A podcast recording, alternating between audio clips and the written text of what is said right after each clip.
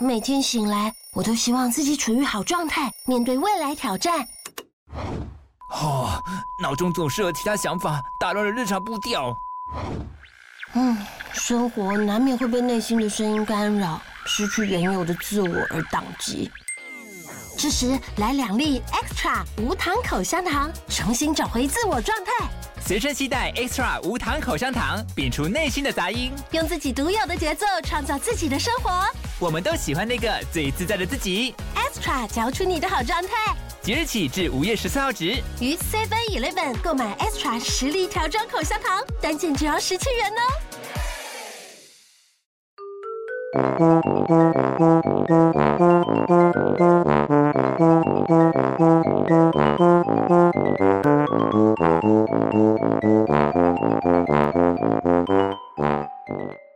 大家好，我是帅帅。大家好，我是 GoGo。欢迎收听你的宅友已上线。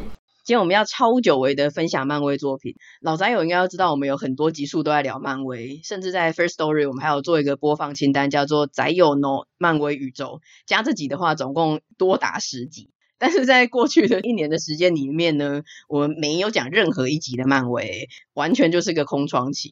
我自己默默的有觉得，我们节目内容的圆饼图。漫威的这块 quota 有已经被韩漫取代了，完全是吧？韩漫我们最近还默默的帮他开了一个 播放清单。但不是我们不想讲哦，大家应该都知道，就是迪士尼不知道发生什么事了。不管是他的本家漫威或是皮克斯，其实近年的作品都真的是蛮让人失望的。那终于呢，他在二零二三的最后推出了影集《洛基》第二季，而且评价还蛮不错的。所以我们的洛基不只是个恶作剧之神，他甚至是 漫威迪士尼全村的希望。真的是诶，因为这期间其实也不是没看，像《黑豹二》啊，《雷神索尔》、《爱与雷霆》等等。的，我都是去电影院贡献票房的哦，这样大家就知道我对漫威其实真的是蛮宽容和支持的吧。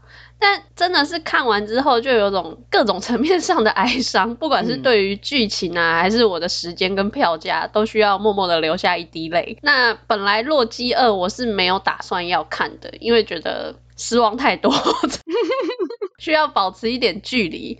就真的是冲着这一句全村的希望，我才点开来看。那点开之后呢，嗯，总结而言就是精神上跟物理上，洛基都是全村的希望，没错。对，但我蛮惊讶，你竟然本来没有打算看洛基二，因为它是上架在 Disney Plus，就不用花钱，而且我没有看洛基一。你这个漫威粉真是伤透了心呢。真的啊，而且我就想说，算了，我新番那么多都看不完了，我为什么要看一个让我伤心的东西？我们之前还有讲过由粉转黑，好像已经到这个阶段了，是还不至于，他有稍微挽回一些，现在大概就是中间摇摆中。但我觉得你不幸中的大幸，就是至少你没有去看惊奇队长二，诶，我们也是没有去看，可是听说它真的是烂到再次刷新下限。我看到有一个插画家，就是那种两格上下的插画，然后就有一个人，他就郁郁寡欢，然后朋友就说：“哎、欸，怎么了？有不开心要说。”然后他就大喊说：“惊奇队长还我钱！”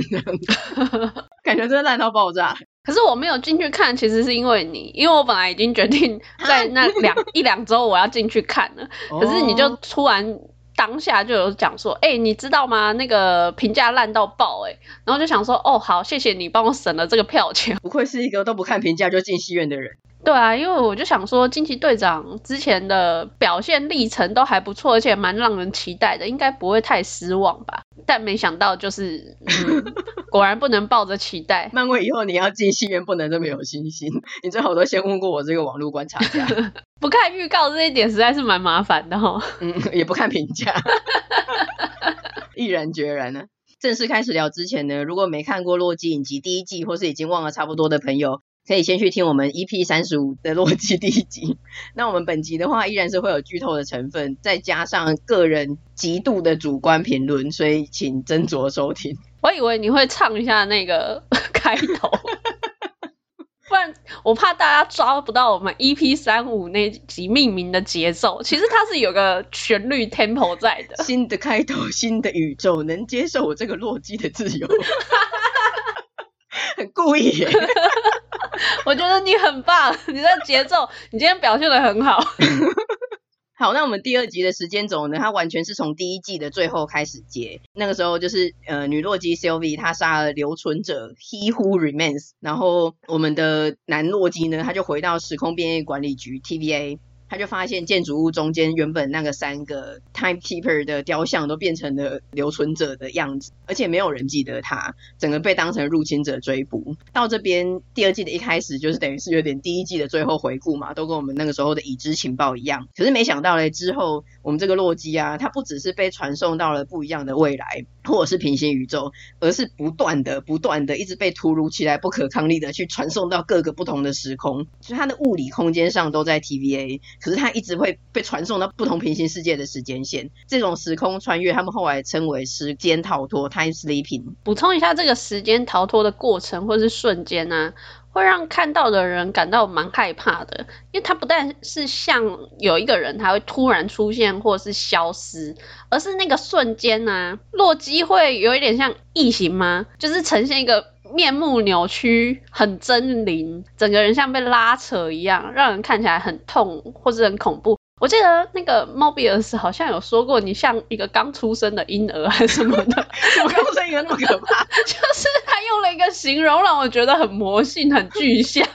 我觉得应该不是刚出生婴儿，就是物理上被五马分尸了。但是我我忘记 Mobius 说什么。他有说他看起来好痛，我们先处理这个问题，这样子人很好。那反正呢，一开始的洛基呢，就是一直这样子被穿过来，要穿过去，然后终于在某一次，他遇到了原本的那个时空的 Mobius，他就赶快像抓住救命稻草一样，跟他讲说上述的这件事情。他其实本来最主要要跟 Mobius 讲的是说，哎，留存者被杀了，神圣时间线崩溃了，留存者的变体大军要来了，世界要大乱啊，天下要毁啦。但是 Mobius 比起这一些感觉很严重的大规模的问题，他就像你刚刚讲的一样，他比较想要先解决洛基他被身不由己的五马分尸扯来扯去的事情，所以他就先把大家带到 TVA 深处有一个很像维修部门的地方，那边有一个唯一的技师叫做欧罗波洛，或我们简称 OB，问他有没有办法处理这个状况。与此同时呢，其实他们不是有一个像中控室的地方一直在监控那个时间轴嘛，所以 TVA 的人们也早就发现了异状，那个分支的时间线一直不断不断的长出来，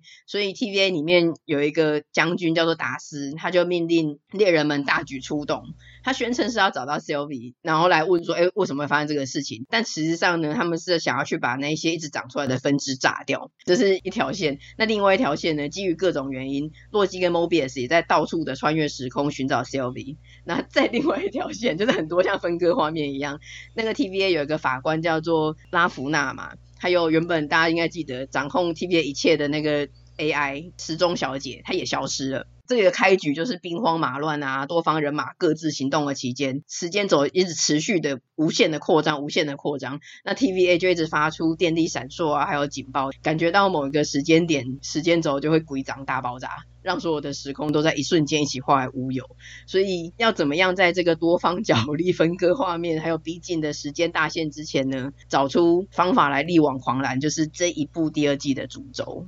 刚开始看这个第二季的时候，我觉得非常肤浅的个人主观第一印象是，我觉得洛基有恢复一些魅力，他的长相跟气色神态啊，比较没有像第一季的时候，我们私下讨论吗？还是我讲出来，就是有一点老态这样子。不管当初是不是私下讨论，但你现在确实是讲出来。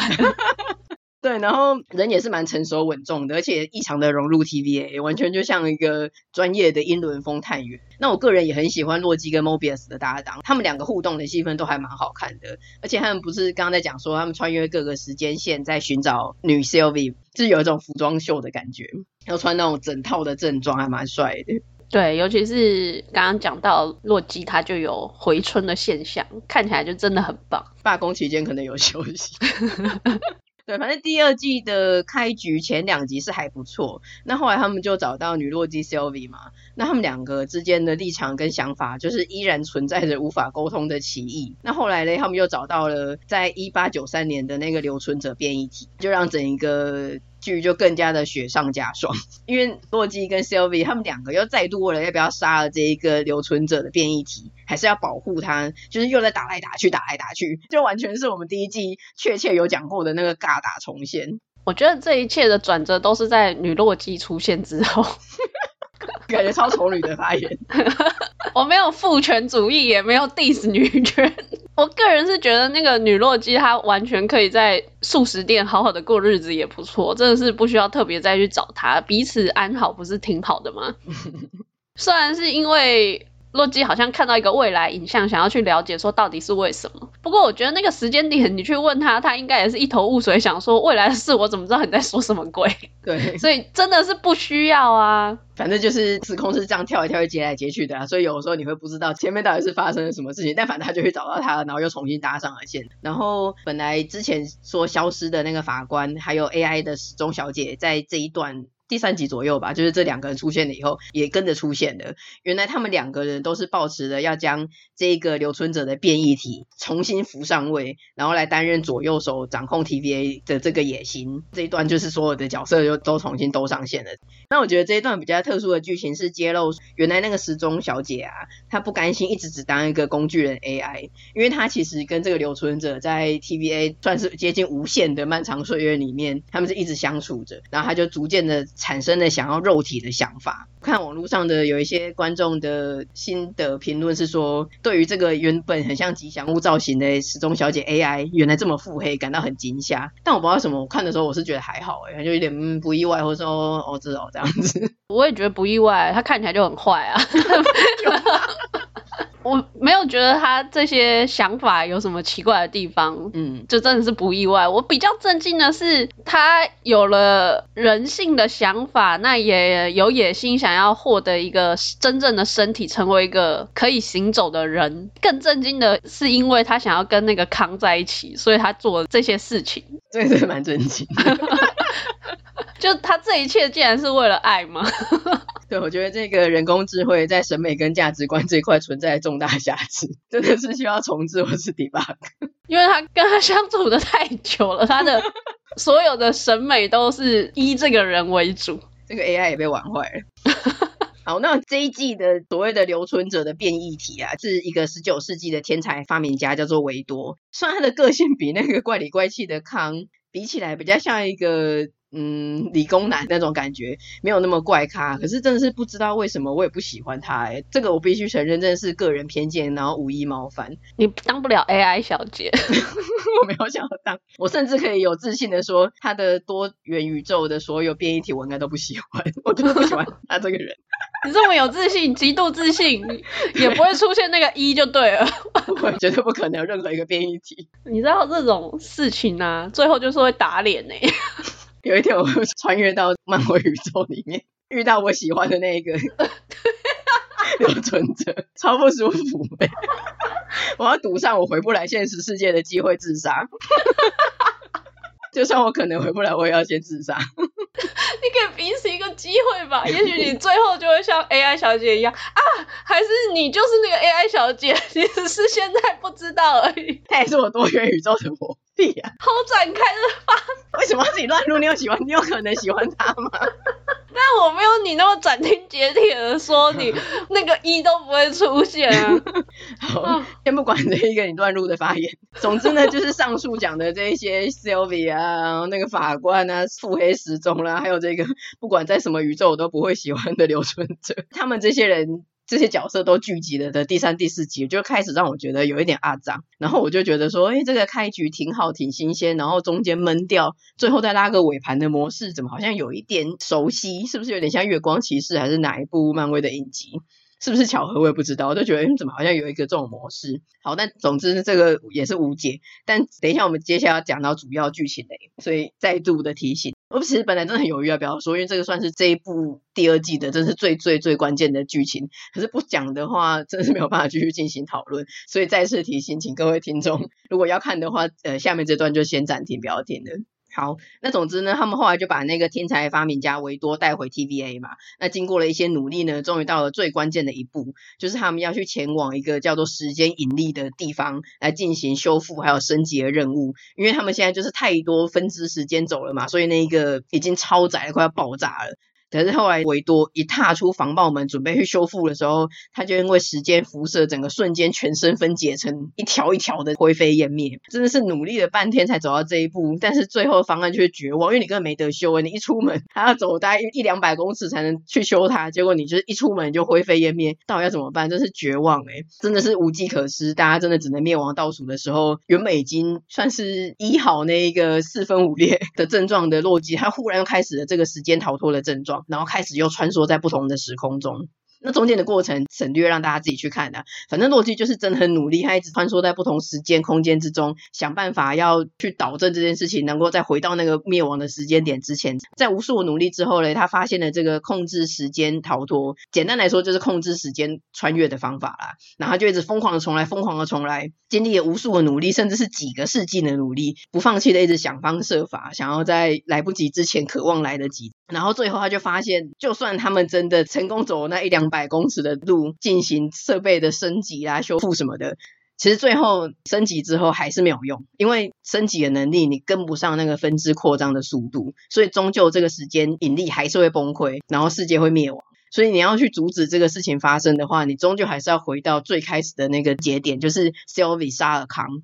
才能阻止神圣时间轴崩溃跟后续的一切，要到源头去解决才行。对，是要回到那个时间点，而不是到后续的这些做什么。就是第一季的结束的时间点，第二季这一些真的都是没有办法去挽回这一切。嗯、但是呢，讲到我们这个 Sylvie，他不管在哪个时空呢，都是不听人话的那个 Sylvie。他就说杀了我才能阻止我杀了康，不管洛基尝试跟他解释，他后来的这一些后续后果什么的都是一样。那我们的洛基呢？他依然是第一季那个末日之恋的男子，他就是不愿意去杀死 Sylvie，只能一直无限的重置，无限的重置，回到这个场景，尝试阻止他，然后又再度的失败，到最后。本来康顿是配合演出嘛，啊，被杀，被杀，然后最后他就忽然有点第四道墙，这样问他说：“你到底重复几次了？”你不会到那时候觉得康有一点还蛮好笑，还不错吗？你被他萌到了吗？我是没有被他萌到，我是，我是想问你对他有稍微改观吗？没有，我想那你之前演屁。对，反正这个康就跟洛基讲说，你再重复几次也是一样的，他都累了，他就跟他讲说，你做出选择吧。嗯，但洛基真的是爱到卡惨死，他这个痛下杀手的事情，他真的是做不出来。对啊，那就是只能一样，真的是失败重复，失败重复。那后来呢，洛基终于先暂停这个无限重复的嘎达循环，他就跳到另外一个时空，回到他当初第一季第一次来到 TVA 的时空，和 Mobius 那个时候的首次会谈。他就问 Mobius 说：“你如何决定谁生谁死？”Mobius 就用第三人称的方式跟他分享了他自己年轻时候犯下的错误，然后跟他讲说：“千万要以大局为重，多数的使命都是负担而非光荣。相信我，你绝对不想当逃避的那个人，因为你无法承受那负担。”然后他还有说：“难做的事就是不得不做的事，你只能选择负担的。”听完这段话的洛基就抬头看着他，眼神湿润，但是表情带着觉悟。我觉得对谈这一段呢、他们两个人真的演的超好。如果他们有去报名一些什么影展的话，最佳男主角那个时候播放入围的有《诺基二》的男主角剪的片段，应该就是这一段。我觉得这段他们两个真的演的超好。那谁是男主角？诺基呀、啊，就是他听完那一段，然后抬起头那个演那个表情，我觉得那段真的演的好好。堪比吴康儿吗？对对，就是那一段在监狱里激动的比手语那一段，差不多，差不多 impressive。这时候我也想讲一句李安说的话、欸，哎，漫威有你真好。真的很烦哎、欸，为什么把自己的地位抬得很高？以什么老前辈的方式在说这句话？我一个漫威老粉的资格可以吧？可以可以。刚刚我们讲的这段对话当然是非常的关键嘛，可是其实在这段对话之前还有一小段台词。就是那个时候突然穿回来的洛基，他们两个本来还在原本的那个时空里进行一些互不信任的对话攻防啊。然后洛基回来以后，他就有点突兀的打断，就跟莫比乌斯说，Moby，I need your help。”然后莫比乌斯也没有想说，呃，怎么还忽然换了一个人，还怎样？他就是跟他说：“I'm listening。”就是他说：“哎，我需要你的帮忙。”然后说：“哦，我在听。”我就觉得，在人生的大部分时间，他都没有办法相信任何人，也没有办法被任何人相信的洛基，在这个他真的重复了好几世纪啊，好多次的努力，最无助、最迟疑的时候，他想到他要回来这个时空，然后来问这一个他信任的良师益友，然后这个良师益友也做出回应，虽然呃很突兀，这个时间点他们根本还没有建立信任关系，可是他就愿愿意去包容他、倾听他。虽然上面这个互动跟对话很微小，比起上面那一段金句连发，嗯，可是我觉得很感人呢。然后也觉得很为洛基欣慰，跟为最后的结局心酸。真的，在细思回想这一些小细节的时候，会觉得哇，不能多想，不然会觉得很难过。嗯，其实是有虐，有一些刀在里面。其实是有，虽然它整体的基调还算是轻快，就是它一贯的他们那种轻松幽默的风格。可是这些在后面你去想，嗯、你都会觉得说，哦，没有，这都是刀。对，我刚刚笑是想说穿插轻松幽默跟尬打，尬打是洛基影集不能不有的一环。回到刚刚那个对话，就像洛基在第五集四处奔走，然后一直想要回想办法回到那个大爆炸前，在四处奔走的时候，他最后一个拼图，他就问 Sylvie 寻求他的帮忙，然后 Sylvie 就问他说：“你这样子，你到底想要什么？”洛基就回答说：“呃，我想要阻止留存者啊。”Sylvie 就说：“不对，你再想想。”他就说：“我想要拯救一切。”我想要拯救十变局，那到最后他就坦诚说，其实他真正的答案是我希望我的朋友回来。其实看到这边的时候，我还蛮惊讶的，比池中小姐的腹黑惊讶太多了。因为我就是也是理所当然的想说，你想要去拯救即将化为虚无的一切，这不是很理所当然的吗？但比起这个大意，原来洛基他真正的希望是希望他的朋友回来。我就想说，哎，原来他对 TVA 还有这一群人的归属感，比我想象中的还要大。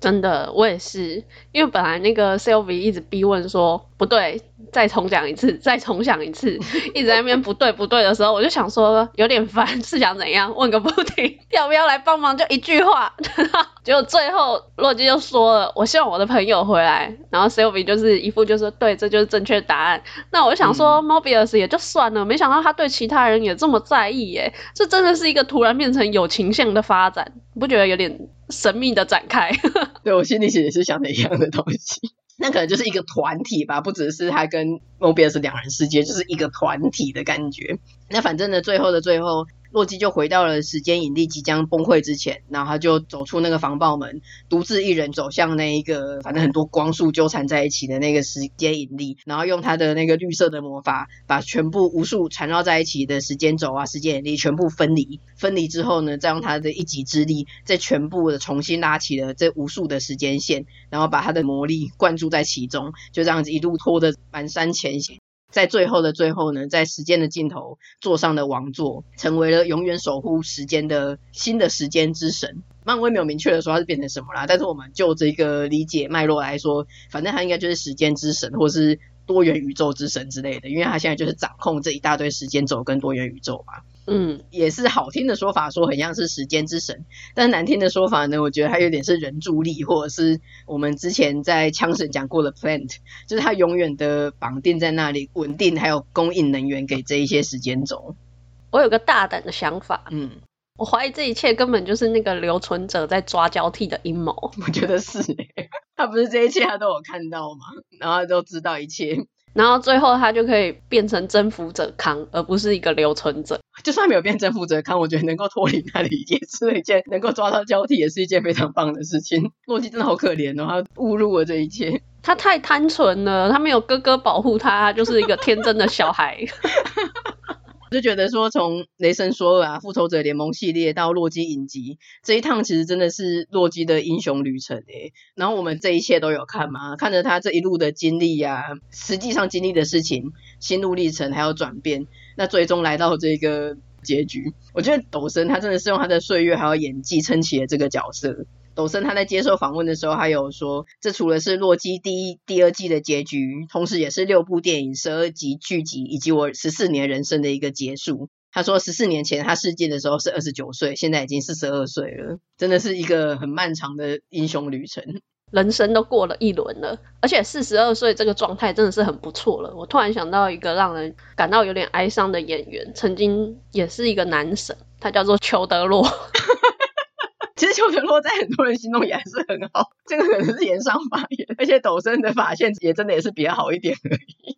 我是有一点心痛，我的男神渐渐老去，好吗？不是刻意延上或者 diss。对啊，英国那些老都很帅，可是他们的问题就是那个发际线就无法忽视。对啊，好奇怪哦，这是英国的基因。真的吗？其实贝克汉也是。对啊，其实贝克汉只是剃到非常平，他只是秃了。你又知道了？气死我了！你去看他有一些空拍的照片，他的中间那一块跟旁边的非常平的那个还是有落差的。我对贝克汉没有特别的在意，所以我不知道他最后这个发际线的变化。嗯，我这个网络观察家都知道的。播出的这个时间点不确定，但是在第二季的最后一集刚播出没多久的时候，它最后一集的 IMDB 的评分高达九点六，诶，超级高，满分是十哦。然后它最后一集的标题叫做《光荣使命》，不知道大家还记不记得，在第一季的最后一集，不是在那个云啊雾啊的那个虚空里面有一个老洛基吗？嗯，他自己牺牲去吸引那个风暴怪物，大喊“光荣使命”，然后大笑的牺牲。还有洛基，他一直的标配台词出场的时候，他的出场词就是“我是阿斯加的洛基，我肩负光荣使命”。就是“光荣使命”这个词是洛基蛮关键的一个关键字。然后，Mobius 最后那一段金句连发说的：“多数的使命都是负担，而非光荣。”那再来再来一个，其实第一季的第一集的标题也是“光荣使命”，就是他们那个时候在 TVA 的那一段互相攻防。那个时候洛基就说：“我的使命就是要当，我出生就是要当王的。”再接回来，最后的最后，在第二季的最后，在经历了这一切之后呢，洛基对于一切的看法都产生了重大的改变，然后他也对他人生的这个命题嘛，所谓的光荣使命，有了完全不同的见解。那在最后，他终于找到了属于他自己的光荣使命，并且为此奉献牺牲。所以我觉得这一个词在不同阶段，然后还有各种的含义变化，还有首尾呼应，真的是现在已经有点。以前我们会觉得漫威在他的那一些哇很厉害，那现在已经很久没有这件事情了嘛。然后在洛基这个影集又来了一个这样子的各种含义的首尾呼应，我觉得很厉害。某种程度，这一集真的是有把漫威的实力再找回来，就是这是他们很擅长的，应该说过去很擅长的 过去过去过去很过去很擅长的前后呼应，就是有一个题材，它会从前面。一直到最后，你会发现说，哦，原来它的意义是不一样的，或者是他买了好多，最后去兜出了这个东西。嗯，像光荣使命这个，我觉得就是在洛基身上很重大的命题，也是他一生的使命。那他最后选择了跟我们想象不到的路，就觉得很特别，也很惆怅吧。嗯，就我没有想到这个恶作剧之神最后竟然是个悲剧英雄诶，虽然我觉得说洛基在后面的表现啊，包括抉择，甚至是牺牲自我的这个行为，其实是蛮崩他之前的人设的。但如果你从洛基一开始看的话，他一路上的历程轨迹就不会觉得说哦，中间这一段突兀。因为他其实是有铺陈的，他一路上都是跟着这些 TVA 的人在成长吗？或是相处的过程之中，他渐渐的找到了他的人生的意义、生命的使命。而且还有看他那个走马灯呢，就是如果他没有被抓来 TVA，实际上他会是怎么过完他那一生的？他在阿斯加的时候是很渴望亲情的嘛，那到 TVA 的时候，他收获了友情，还有他从未得到过的被信任感。算意外啦，但铺陈下来还算是可以收尾他这个牺牲，尤其是他这之间在那边时空穿越逃脱的这个过程，其实是几世纪诶。嗯，他自己还是自学，真的很努力，真的很努力，最后他都可以成为一个高级技师了，我觉得 一个文组变成理组的过程。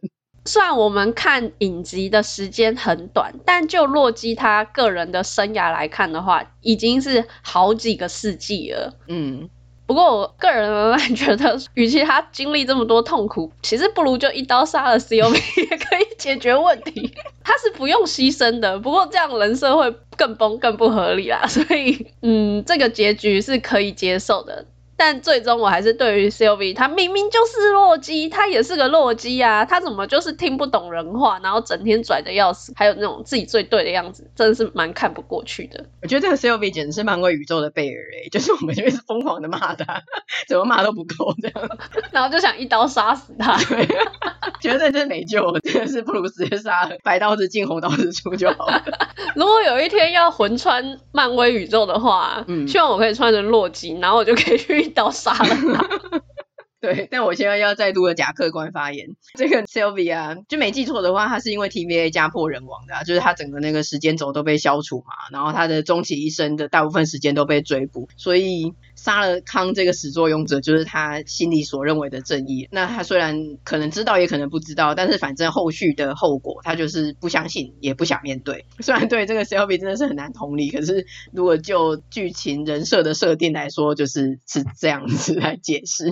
其实我不是很确定第二季男洛基还有没有喜欢 Sylv 说不定已经还好了，有点像是分手的男女朋友。所以除了感情因素以外，我觉得抖森洛基啊，他应该也是蛮同理 Sylvie 洛基的遭遇跟想法啦。他知道，因为同为洛基，他们可能会有一些共情共感之类的，知道说他也是曾经很渴望爱啊，然后最后怎么样怎么样怎么样这样子。然后他又是个英伦绅士，所以他真的是没有办法去执行这个。看似是最简单的选项，就是杀了他，这一切都不会发生，那你自己也不用牺牲这样子。什么时候洛基他的人设是英伦绅士？不要自己给他加人设好不好？对于最后我们刚刚讲的那个人助力 plant 或是抓交替，反正最后的结局就是他自己孤单的坐在那个王座上，守护着这一堆时间线、时间轴、多元宇宙嘛。这个结局说实在，这真的蛮震撼人心的。然后我看到有一个粉专叫做那些电影教我的事，看完每个作品他都会给一个点题的语录嘛。